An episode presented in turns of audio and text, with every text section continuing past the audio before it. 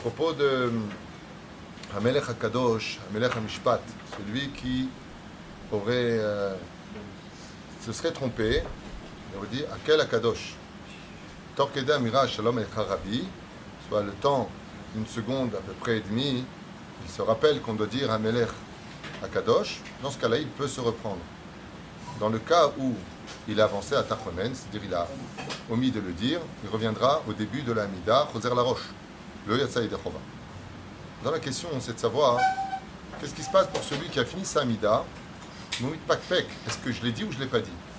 Comme je vous l'ai dit récemment, dans un cas pareil, il est préférable de dire Hamelech HaKadosh en élevant un peu la voix pour ses propres oreilles. Car quand tu fais un chinouille, quand tu fais un changement dans ta Mida, tu es beaucoup plus réceptif de ce que tu dis que de le dire à voix basse totalement. Avalma si vraiment il a des doutes maintenant, qu'est-ce que je fais? En général, quand on a un doute, on va selon ce qu'on appelle le ergel. C'est-à-dire, d'habitude, comme toute l'année, tu dis Akel Akadosh, et que maintenant tu doutes que tu as dit Hamel Akadosh, donc ta langue, elle a dû dire ce qu'elle a l'habitude de dire. Et donc, qu'est-ce qu'elle a dit? Akel Akadosh. Mais de l'autre côté, on ne peut pas dire Bracha Levatala, lama, safek brachot le Akel. Donc, qu'est-ce qu'on fait dans ce cas-là?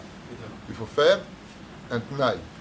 On recommence l'amida en disant si je n'ai pas dit, alors que cette amida soit la amida, et si j'ai dit Melech HaKadosh, et que je refais cette amida, cette amida-là, qu'elle soit Kedin Nedava, c'est-à-dire comme un présent que j'apporte à Hachem, puisque je suis déjà sorti Yedechova. C'est pour cela qu'il est impératif, Bezrat Hachem, que le Chazan prie au rythme du Tzibour, et qu'à ce moment-là, il dise à voix haute HaKadosh.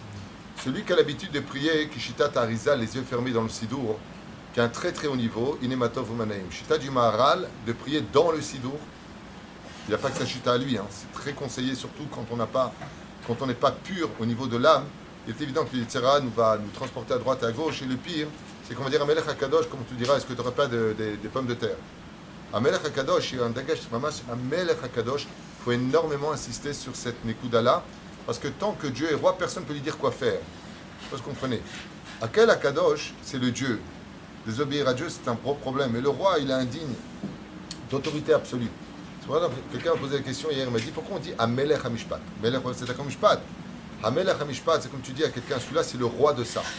C'est-à-dire qu'Akadosh Baruch dans sa justice, il est généreux comme un roi et personne ne peut le battre au niveau de la justice parce qu'il est roi de la justice. Comme tu dirais, le roi du monde, championnat du monde le roi, c'est lui qui est absolu.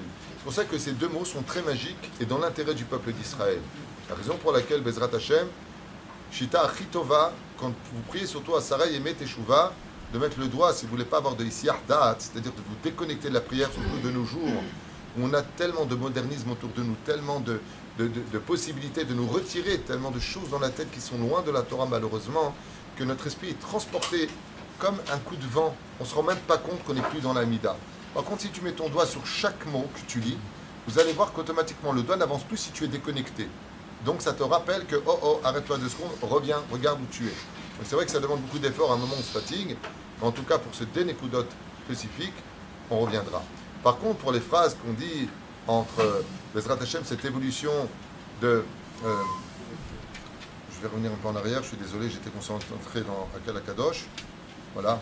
Dans ce que nous allons dire euh, tout ça, si on l'a pas dit, tous ces rajouts qu'on a, où au début on demande pour Hachem, ou nous à Kadosh Baruchou, on lui demande de nous inscrire dans le livre de la vie, puis après on lui dit, bon, donne-nous la santé, la parnassa, euh, donne-nous ce qu'il faut aussi.